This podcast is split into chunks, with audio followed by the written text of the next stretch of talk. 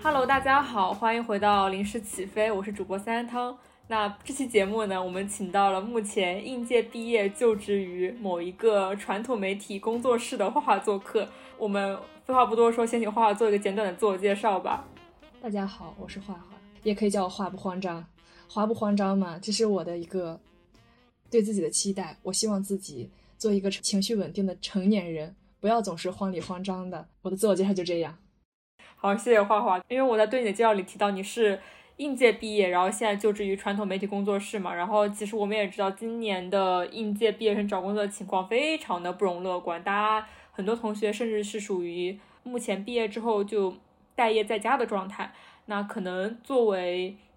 一个已经就业的同学，想希望你从我们的聊天之中能给到大家一些工作的感受和建议吧。就业这个事情确实是一个非常。非常令人头疼的事情，比如说我在办公室里经常会被比较老的老师问说：“那个今年就业率是不是很差呀？”非常八卦的问我：“是不是很差呀？”我说：“是的，是的。”就大概介绍了一下我们专业的那种各种情况嘛。他说：“嗯，确实很差。”但是我觉得工作这个事情嘛，我觉得我没有办法给大家什么特别具体的建议。我可以讲一下，就是我是怎么找到这份工作的吧。我其实。在大四考研前一个月之前，就是二零二二年的十一月份之前，是没有考虑过我应届毕业要工作的。我一直想的都是我要考研，这个准备的过程中间还是比较顺利的。但是在二零二二年十一月底、十二月的时候，一切就发生了一个巨大的转折。我记得。大概是在九十月份的时候，身边同学就会说，哪怕你投了工作之后你不去，但是你可以试着投一下，两手抓。然后我就在十一月份的时候，当时有开一些地方的校招，什么什么什么东西嘛。然后我当时就觉得啊，要不然投一个吧。当我第一份简历投出去的时候，那个心态就变了，就它就不正确了。就是没有办法完全投入到学习当中去，而且我投的里面就有我目前工作有关的一家单位，然后就是那个心心态就不对了。我也记不清具体发生了怎样的那个心理斗争，我就记得到十二月份的时候，我当时就就海海投，然后也面了有几家，其中有一家它是一个做啥的公司，我都不记得，就是跟我们专业没啥太大的关系。那个面试官他问了我一个问题，他说。你觉得你的核心竞争力在哪里？我当时一下就懵了，因为当时本来考研考准备考研考的状态就很差。然后他问我这个时候，我就觉得当头一棒。我说我没有办法回答你这个问题。然后后面我都不知道自己说了些什么，我就结束了。结束这个面试之后，我就大哭一场。我就一直在反问自己，我说我这大学四年我学什么了？我有什么核心竞争力吗？我有什么核心技能吗？拿出来让人觉得哦，你这人就是有两把刷子。我说没有。然后我在想，考研准备这么久，我考上这个研之后，真的学新传能让我有什么核心技能吗？我学了这三年之后，我他再问我这个问题，我能有什么吗？然后我就当时有个特别强烈的感觉，就是我需要先通过一定的在社会上的锻炼来探索我自己想做什么，能做什么，然后嘛，然后这个时候也在投其他的嘛。基本是同期吧，我其实也在朋友圈看到了一个学姐转发的，就是我现在工作单位的一个招聘的海报吧。人家是在招实习生，而且上面有一条写的是表现优秀者可有长期服务工作室的机会。我当时找工作都找急眼了，人家写的是长期服务，它是一个这样的表达，其实是一个有一点点上对下的这样一个表达。我后来品味反应过来，我觉得这个表达不是很合适，但是我当时就一心觉得他能转正。然后我就跟跟领导打电话，然后聊了半天，觉得还不错。然后因为有两个老师嘛，我先跟一个老师聊的，然后后来又聊聊了我现在直系领导啊。然后当时他又在电话里说：“你可以来实习了。”我当时啊，这样吗？然后我都没反应过来。然后因为他约了线下见面嘛，所以我在隔天在跟他约线下见面时间的时候，我又确认了一下，我说：“老师，你那天电话里的意思是说我已经可以开始实习了吗？”他说：“是啊。”我说啊，这样吗？然后因为我的岗位就相当于是工作室助理的身份嘛，然后就是他会要求比较多，比较全面。当时就是，呃，开始线下实习。其实这个时候时间才只到了十二月十几号，十二月二十四号、二十五号要考研哎，我这个时候十二月十几号，我我要开始实习哎。就是非常非常的痛苦。我每天躺在床上就是呃睡不着觉，我到底还要不要在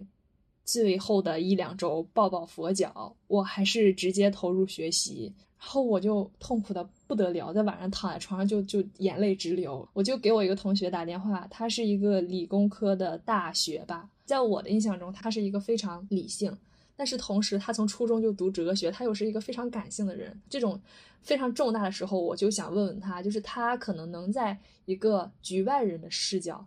呃，来给我一些建议或者是什么的。然后我就那天给他打电话，我就哔哩吧啦哔哩吧啦讲了这些事情，尽量客观全面的讲了这个事情。而讲了半天之后，其实他没有办法给出我一个明确的答复，说你这样或你那样。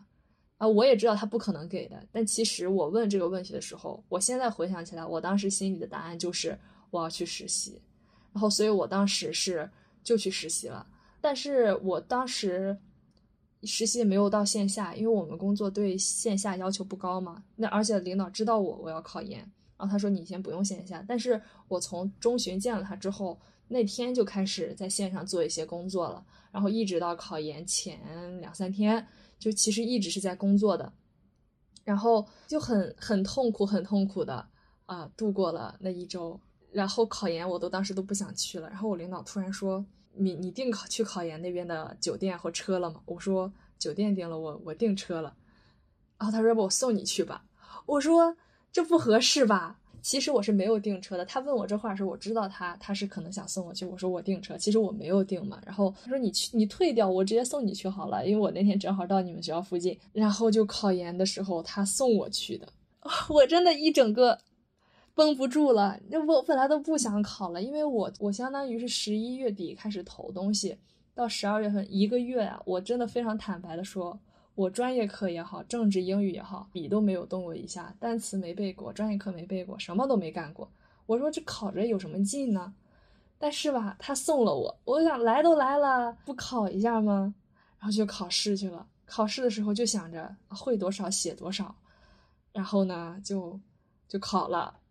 然后就考完了。考完之后我就特别。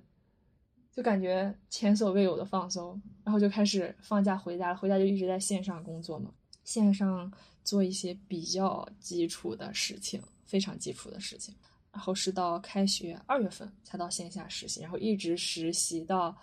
相当于是六月底嘛。在传统媒体实习，他可能也没有什么工资，所以我这六个月基本就不是基本，而是就没有工资，直到最近签合同才有工资。对，是这个样子。就这个过程，就是在我投出了第一份简历之后，就从此这个考研还是工作的这个路子就就变掉了。那是那个内心大为大受震撼，大为冲击。哎，主要还是那个人问了我那个问题，我觉得真的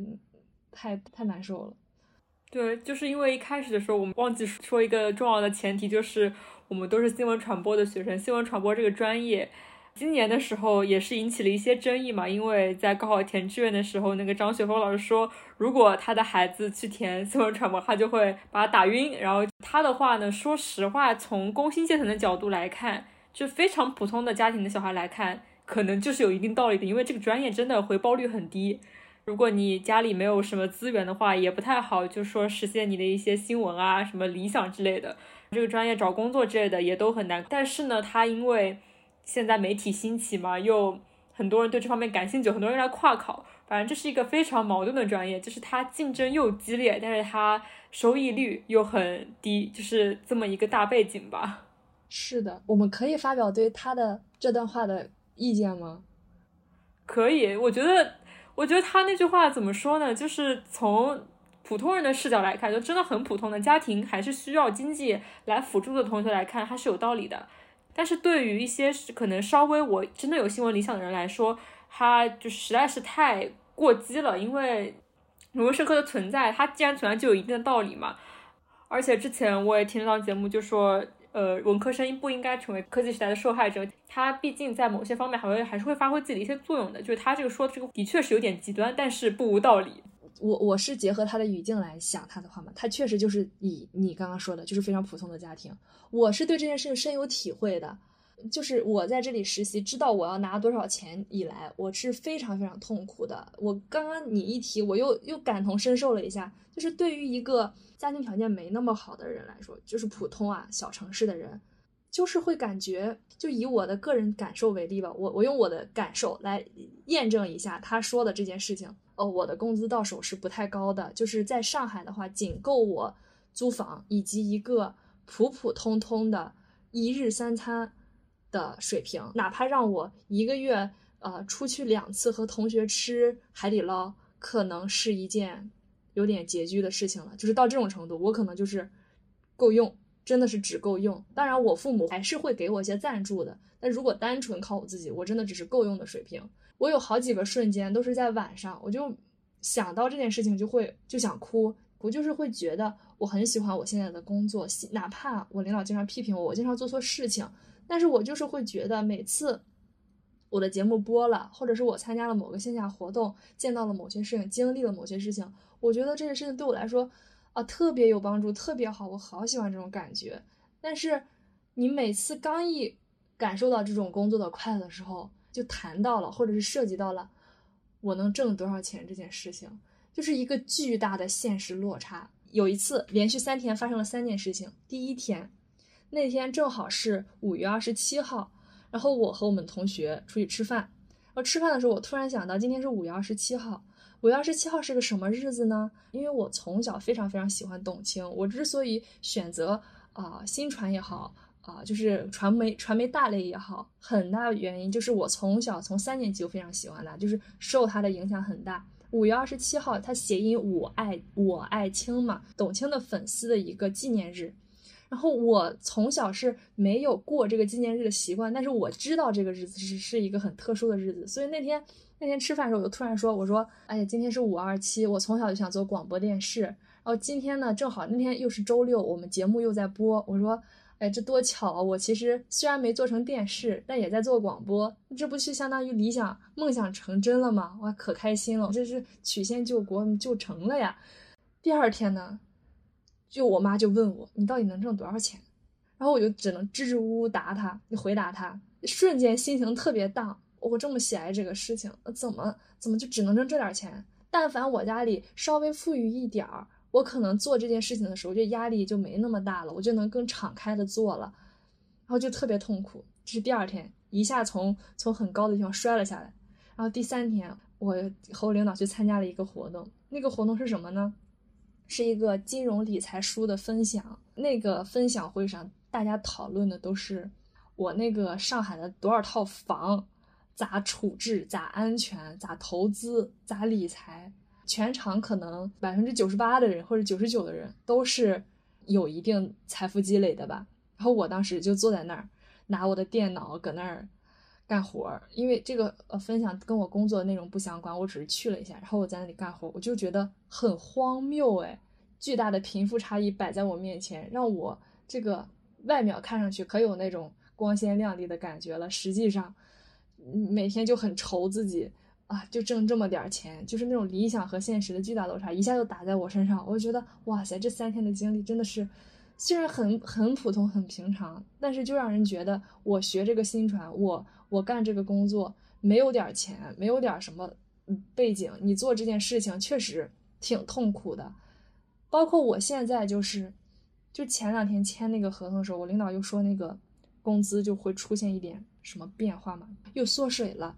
我当时他跟我电话里说着，我就又要哭。我这个人有点。泪点有点低，就是很容易情绪激动就哭，但是我我又不敢又不能，因为我知道他非常非常忌讳这件事情，就是所以我当时就憋着。但实际上我内心就会觉得又有那种感觉，我这么想做这件事情，就为什么我就没有这个钱？为什么我就做不了这个事情？非常非常难受。所以张雪峰说，以他在那个语境里说，你家庭条件普通的、正常的，而且我记得那个同学好像是个理科生，而且分数还不低。张雪峰那话我觉得说的挺好的，你投选择一个这样的行业，你又不是说你对这个从小就有情怀，你又没有情怀的情况下，又没有条件的情况下走这条路，我觉得嗯，可能确实会很痛苦的。嗯，是这样的。其实我想到还有一点就是，你说你在一个就是那种财经的场所嘛，我就想到说，其实记者里面也分很多的，有些财经记者、体育记者之类的。然后就让我想到新传，它其实是一个门槛很低的专业，就是你其他专业的人，如果哪天说我想做记者了，我照样可以来做，说不定而且比我们还更具有竞争力。如果一个本科学财经的人，他突然有天想说我想从事媒体行业，他的财经知识就可能帮助他在这个职场上获得更好的助力，至少是。在财经新闻这个领域会有更好的帮助，所以你之前谈到说，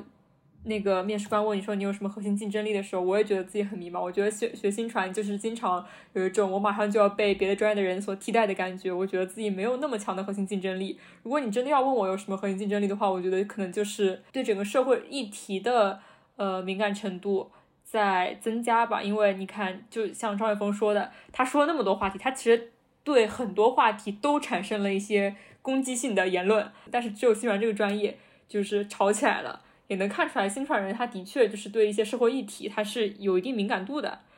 但是不得不说，这个的确，当你想抬头看月亮的时候，还是得为这个底下的六便士而折一下腰。是这个样子，我就现在就在想，我现在是一个人吃饱全家不愁，我能在两三年的时间内忍受一个学到很多东西，但。工资比较少的情况，但是我要真的再过几年很难啊，真的很难支撑下去的。如果不不涨薪的情况下，而且你刚刚说那个门槛低这件事情，我工作以来感同身受，因为我们做的是一个文化类节目，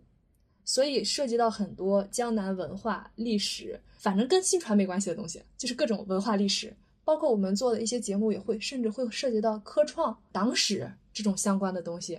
都会涉及。我就会每次都会觉得。我太痛苦了，我就在想，我要是一个学汉语言的，我要是一个学历史的，我来做这件事情，远远比我现在在这里痛苦强得多，是这个样子的。所以这也就可以说回到我当时那个转向工作的那个节点，我当时心想的就是，我要在工作上，呃，职场上工作几年，探寻一下我的方向。那天我领导也问我，他说你以后他现他是建议我以后再考研吗？我说我说是这样的，我也没有放弃这个想法，但是不会是今年，方向应该也不会是新传。我想在这个过程中，因为我现在的工作其实能接触到非常非常多的领域和方向，所以我就想在这个过程中也去感受我到底对哪个方面是真的有点感觉、有点兴趣，然后再去选一个非新传的方向来来做一下。而且我个人是强烈赞同不要在本科学新传的。清华都取消新闻新传的本科，这说明什么？确实是，你还不如真的在本科学一个专门的领域，到新传的时候你再去啊学一些新传方向的技能也好，积累一些经验也好，你再去干这件事情，我真的会觉得这是一个更正确的途径，而不像我们本科新传、硕士新传出来之后还是啥都不行。好的，好的。怎么说着说说到对新传的批判上去了？啊，有没有转回来？转回来？因为你刚刚提到工作会接触到很多领域的内容嘛，然后就想请你以一个应届毕业生，然后刚刚入职的小白的身份来讲一下，在传统媒体的工作室里大致要做哪些工作？方便透露吗？不方便就没关系。方便，我可以从一个呃我观察到的角度上来讲吧。就是一个前情提要是，我是在传统媒体的某呃某工作室工作，所以我不能完全的代表传统媒体的这个工作人员的身份，只是说结合我的经历以及我接触到的一些真的是在传统媒体政治上工作的老师们的啊经历，我来表达一下我最近的一些感受，这个是比较相通的。呃，一个感受就是现在对一线从业人员的要求是非常全面的。呃，无论是我工作室的工作，还是说，呃，我接触的这些老师们工作，我们一个人不是说我单职就做一件事情。比如说，我认识一个老师，他的身份是以编辑的身份进到这个地方的，但是你知道他现在做的工作，他要播音，他还要编辑，他还要做什么策划啦。那具体到我身上，我是工作室的，那我做的工作其实我要写稿子，我要。编辑稿子，然后我还要录制音频，有时候会录制啊，然后还要制作音频，还要做新媒体推送，然后有时候还要参与一些线下的活动。其实就相当于是所谓的我们新传答题里的答题答案里的那个全媒体人才啊，现在确实就是这样，你真的什么都要干，这就是工作状态，就是工作内容。我比较倾向于技能专业型人才，有一个核心技能和专业的呃那种人。就我这个人啊，这个思想和思维模式是其实是相对比较传统的，我就特别呃喜欢，比如说啊，我就是做播音的，我就是播音播到特别好。你可能说是播音播到了二十年、三十年，播到一个水平了，我真的积淀到一定深度了，然后我可能这个时候在管理啊、制作上有了那种共通的能力，我再去设计一些不同的能力，而不是像我一上来就什么都做。但是你什么都做的同时，就意味着你什么都做不精。所以就在这个过程中，也是我个人也在有有意识在感受和培养啊。我确实是感觉到，就人啊，对文字啊，对音乐啊，对什么东西的感觉，它是有差异的。嗯，有的人他就你一上来你就觉得这个人写的文章真好，大家看到我的文章觉得能用，但是不好。但是剪音频呢，我自己也有这种感觉，就是我会对音频的各种情感啊、节奏啊、合适程度感受会很灵敏。而且老师一说什么我就能懂，但有的人他那个音频你就给他说多少遍啊，他就是 get 不到你那个点，确实这样的。所以，我我现在也会觉得啊，是是要说什么都做，但是确实就核心竞争力是要是要培养。其实因为也才工作一个月嘛，我觉得可能你现在的工作就成为正职之后，会跟之前做实习的时候有什么不一样吗？因为你是直接啊 拿了工资之后，工作量变多了是吗？呃，是从我。我觉得是从六月份之后工作量变多了吧，就是，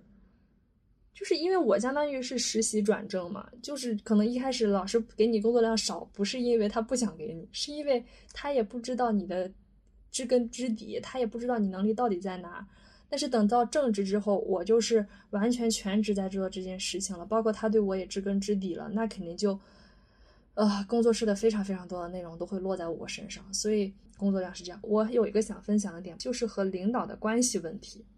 因为我的工作性质嘛，可能就是跟我的直系领导的关系相处是一件非常重要的事情。我相当于是工作室的助理嘛，那他是工作室的主要负责人，那我肯定就需要经常和他在一起。我一开始，因为我这个人的性格是比较比较容易敞开心扉、比较坦诚和真实的一个人，所以我刚开始的时候会，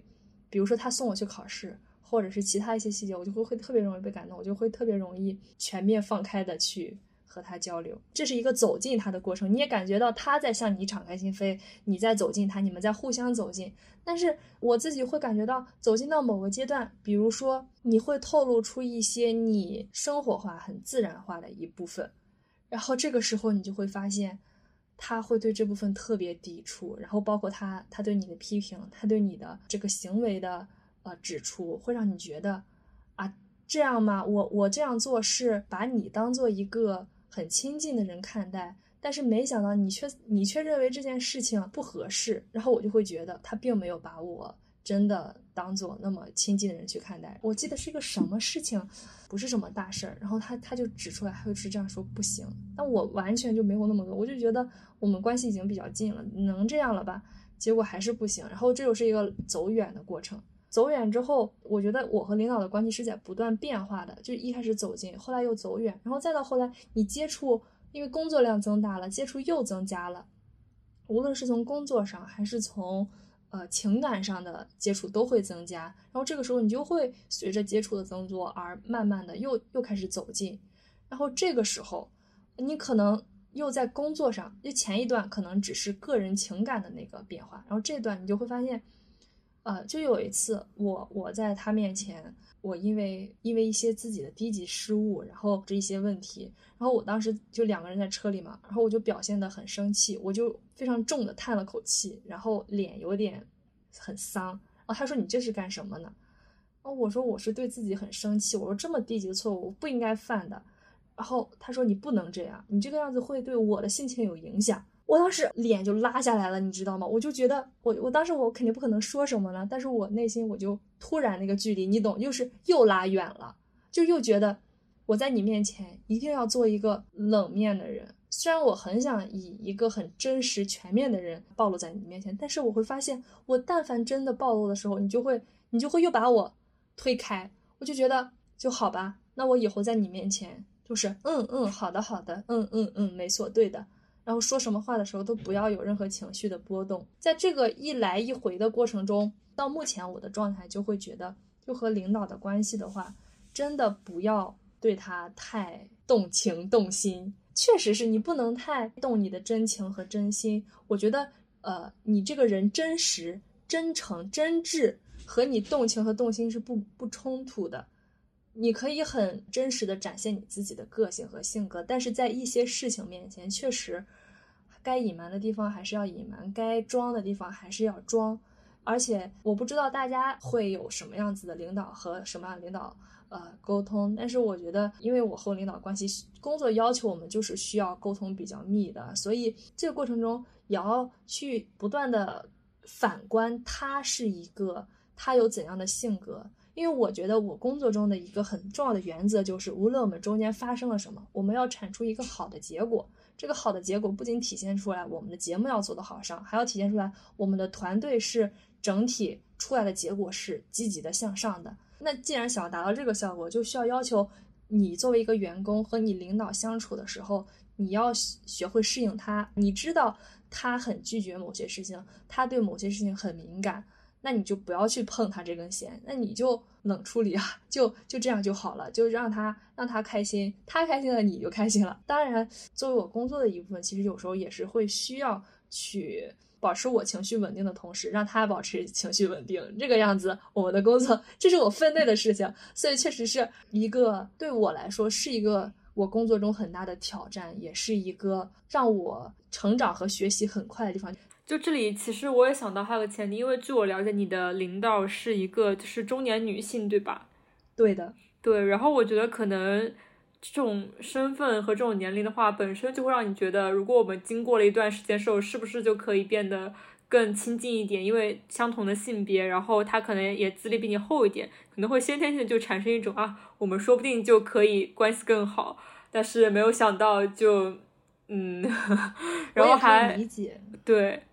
然后还有一点可能就因为我之前也想问说，才工作一个月，会不会还没有从学生身份当中。这个思维转换过来，要认清楚一点，就是在工作关系上，可能有些人他就是工作关系，有些人是永远无法跟你发展成朋友关系的。是的，我觉得这个体现在我工作中还不太明显，因为他比我母亲年龄还大。如果把这个关系分为一个光谱的话，从左是最弱，关系最弱，那可能就是完全不可能有任何同事关朋友关系。最左边是这个，最右边呢是那种。非常非常铁的关系，中间呢就是这样一个，我可能就是处于中间的，其实是有那种比较亲近的关系在的，但是也是要认清现实，除非哪天我不在这干了，我们可以成为很好的，呃，怎么长辈对晚辈的关系，但是我觉得我但凡在这干一天，我现在就给自己立下了规矩，我就。就得装一天，你会不会觉得这种关系就是关系的处理的比较传统媒体里才存在的？就如果换成是一个比较自由奔放，然后年龄差没有那么大的互联网公司的话，可能就不存在这种处理关系觉得很为难的时候了。我觉得不会吧？我觉得这个事情跟你在哪个行业没关系，跟你个人有关系，就是看你个人的性格会会不会对情感这件事情非常的敏感，哪怕你是在互联网公司中。那可能把我把我放在那样的公司当中，我很容易也会，我这个人从小就会把老师的事话说的看得特别重，到了工作就会把老板的话看得特别重，就会很在意他。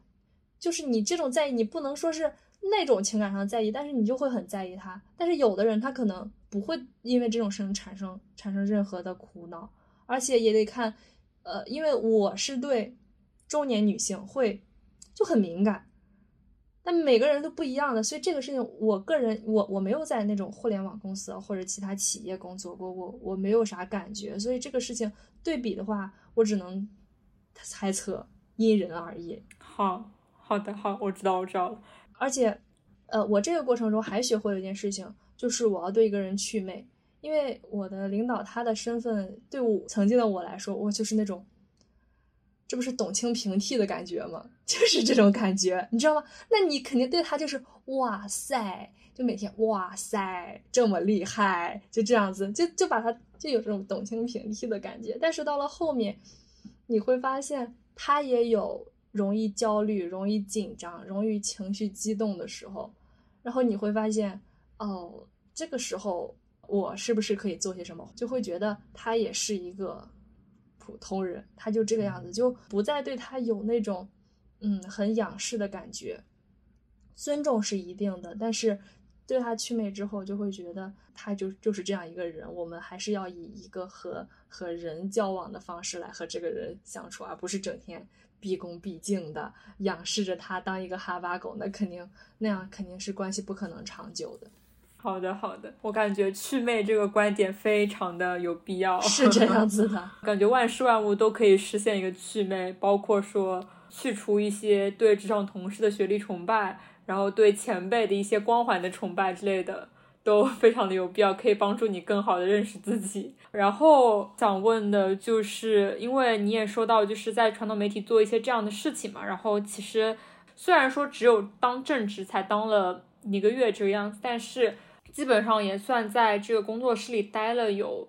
大半年，然后想问你对整个传统媒体它有什么观察吗？有什么是可以讲的，就是可以稍微透露一点的？比如说目前你觉得它存在一点小小的问题，或者说传统媒体的一些比其他新兴媒体来说相对来说好一点的地方在哪里？好一点的地方，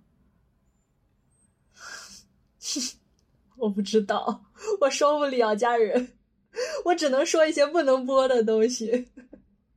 啊。那我知道，那传统媒体这个事情，那你为什么当时有有选择传统媒体，还是觉得其他没有的选了，所以我只有选择这个地方？我这个人就是，还是说当时还对传统媒体带有了一些幻想在里面？这就是梦想成真的感觉，你懂吗？对于一个从小就喜欢广播电视的人来说，这个事情，而且这这就是一个很个人化的事情。就是假设说，你同样摆给我三个选择在我面前，当时我好像还有一个公关公司的 offer，就实习 offer，实习转正的那种 offer，但是我就那个还有实习工资呢，一百八还一百六一天，啊，这个没有工资，但是我当时就选择了这个，就是这是一个童年滤镜，就可能这个涉及到一下我的背景了，就是我个人是在。我刚刚讲到，我在二三年级的时候就非常喜欢董卿，所以在大家上小学，可能在看一起来看流星雨，在喜欢 TFBOYS 的时候，我是非常喜欢看晚会的电视晚会，而且那个年代的电视晚会特别多，就各种假日、各种节日，它都会有晚会。然后就是对传统的电视行业非常非常有兴趣，就我小时候是最想，我想当像董卿那样的主持人。然后，但是到了 初中的时候，我意识到自己长得不够美，然后我就说，那不当主持人了，我以后学广电吧。然后就就到了高考嘛，就学的文科。文科的时候，谁没考过中传呢？咱也考过中传，咱不是没考上吗？然后 我当时也觉得，自主招生都去初试了，没过，最后总分差了差了几分，差了七七分吧，六七分，没上了。后来就觉得。嗯，学不了广电，学不了编导，因为当时编导要艺考要花钱嘛，家里条件也支持不了，就没有艺考。然后就最后觉得新传总归是和广电差不多的吧，我肯定能曲线救国，然后我就学这玩意儿了。结果，结果后来发现好像新传和广电差的，其实说实话也一点点多。说回来就是为什么在这种情况下还要传统媒体？听了我的经历之后就一目了然了，就是你就会对这个地方。就是有不一样的感觉，就是你就会觉得做广电是一件自然吸引你的事情。虽然说你真正走进来之后，你会说他这这那那这这那那，但是当你在那个楼里，当你走在那个走廊里的时候，还是会就是有一种莫名的亲近感啊。可能也是因为我我爸爸，呃，就之前是我们那边电视台的人，就是虽然他不是那种。呃，记者职能岗的人，但是他也，我小时候也经常去那种地方嘛，就会觉得，就是在那种类似的传统媒体的办公环境里，就是会有一种自然的亲近感。所以当当时一个啊公关公司和一个这个实习同时摆在我面前的时候，那我就很自然的选择了这个，而且我领导加成很多的，就是 董卿平替嘛，那肯定给我加成了呀。哦，理解了，就让我想到，就是刚开始说的时候，我就想，哦，这期节目结束之后，我剪辑完之后，我一定要把这些文字之类的整理一下，把节目的要点整理一下，然后发到那个呃大学后悔学新传小组里面去。然后我又想到那个小组里面有一句很经典的话，就是说，当年报考新传的人，要么就是因为看了那种柴静的《看见》，或者是喜欢董洁、喜欢白岩松这种的人，要么就是喜欢追星的人。那我觉得你是你是第一种，我是第二种，然后反正就是莫名其妙就被新传这个领域给骗进来了。然后后来发现，虽然说实话，他四年学的还是蛮开心的，但是回过头来看，就觉得嗯，好像也也就那样吧，没有学真正说找到自己真的就是觉得自己还挺厉害的地方，没有在这个学科里面找到，至少，但是的确实现了我在可能高中的时候或者小学的时候那种幻想。的确，我现在从事的工作或者我之前的实习经历，让我觉得，如果以我的幻想来看的话，还是很厉害的。如果让比如说高三的我看现在的我的话，我肯定会觉得，嗯，怎么这么厉害？就是有这么多大公司的实习，那也太厉害了。然后你换一下，你换一下你高三的思维想的话，可能就是，啊，我怎么会在一个传统媒体里面就天天跟这种呃懂清平替的人？在一起呢，我就太厉害了。然后，但是你现在看自己的话，你现在自己看自己，知道这个行业的真相之后，你会觉得，嗯，就那样吧。就大家其实过得都很都很平凡。问点死个人的问题吧，就是虽然就是能也能感受到嘛，就是你对现在的工作，因为实现了祛魅，所以对现在的工作可能也没有那么热情了。然后可能想问问，除了未来说可能要去考研之外，还有什么具体的说职业规划的想法吗？呃，三个腿。考研是一个腿，第二个腿呢，就是我现在的工作有了非常大的起色，然后呢，如果有非常大的起色，就继续干下去。如果这条路继续干下去的话，可能啊，这是一个巨大的饼，只说可能会有一些什么开公司的行动，然后当一个领导，但这个饼实在是很大，就是虚无缥缈，只能说是一种可能性嘛，就各种可能性都要说到。还有一种可能性就是。可能会考一个编吧，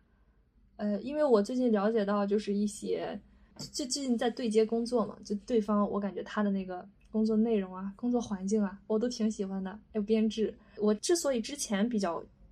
拒绝考编考公，可能是因为，呃，在我想象中，它就是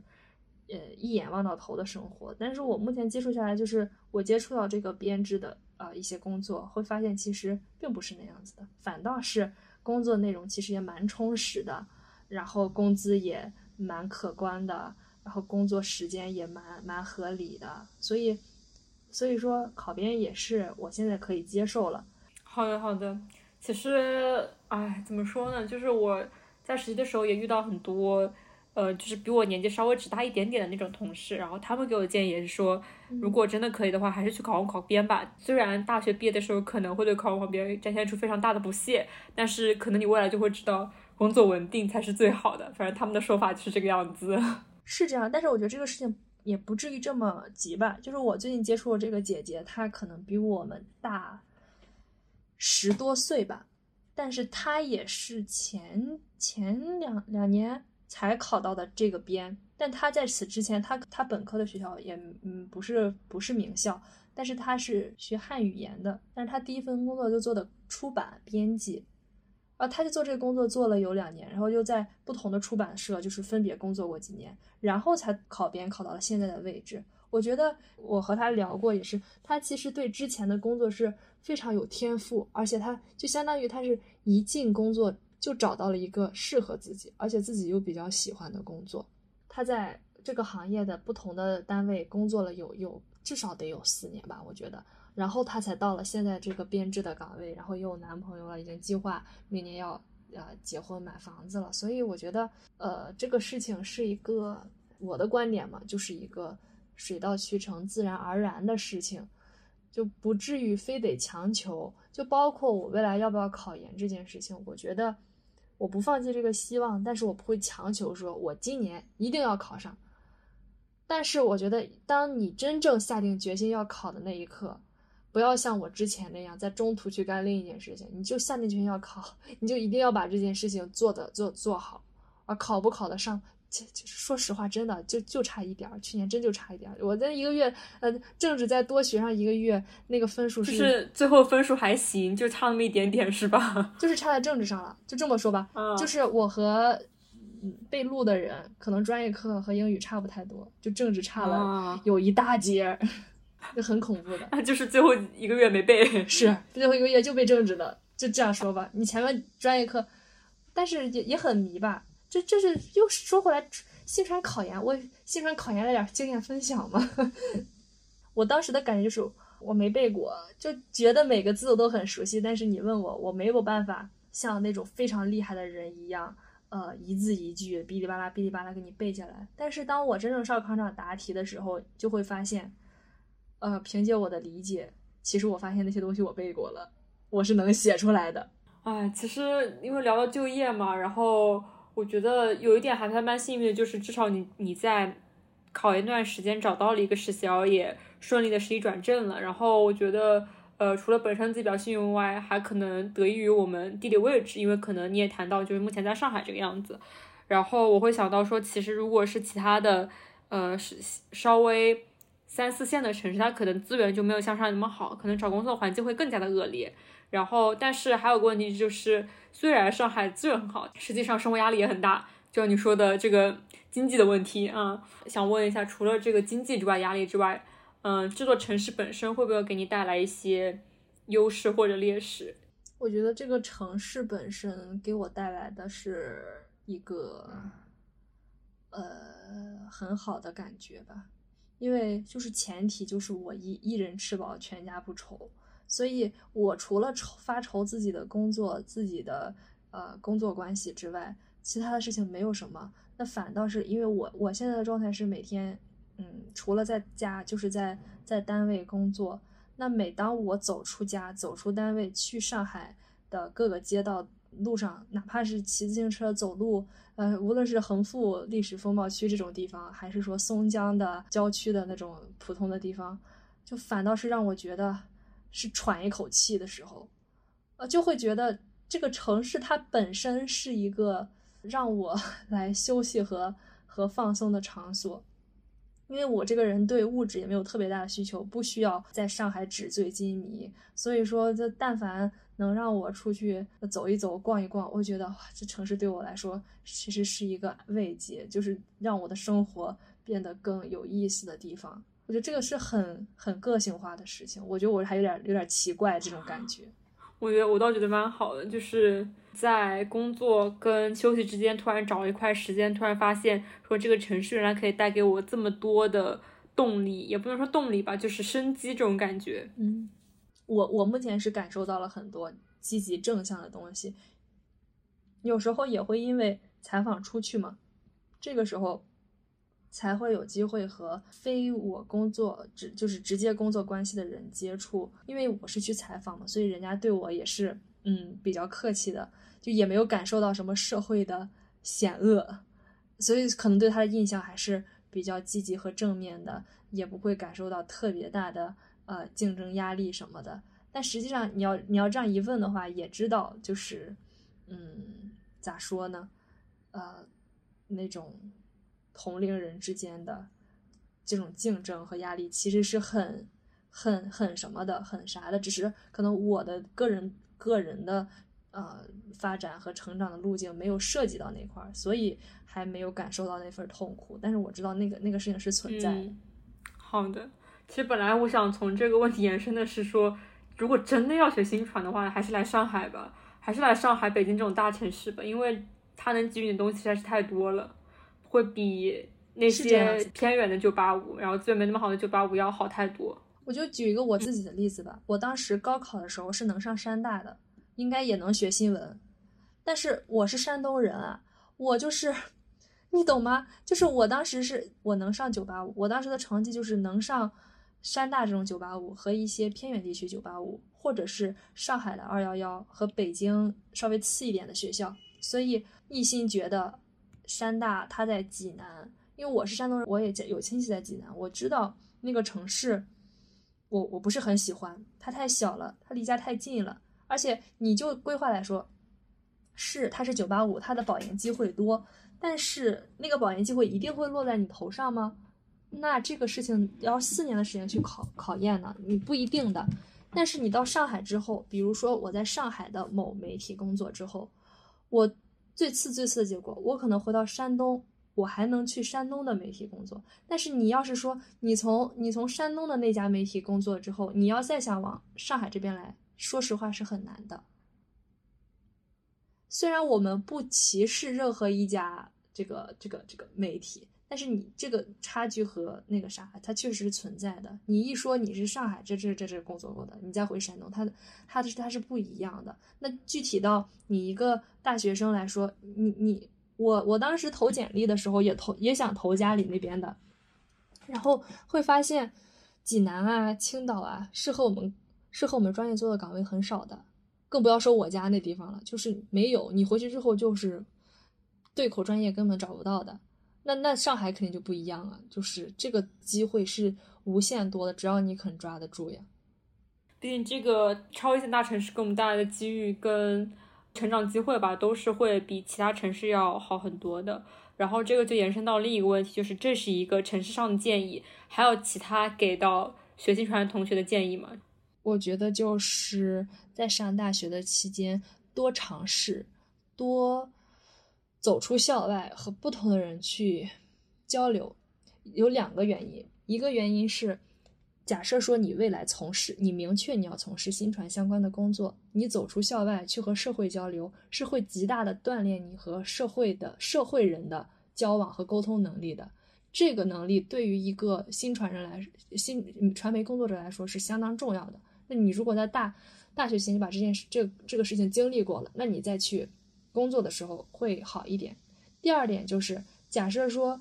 你不确定你未来要不要做新传的工作。那这个时候你更应该走向校外了，你走向校外才能接触到非新传类的人和事情，这个时候你就可以有无限的空间去探索、去感受你想做哪个，你对哪个更有感觉，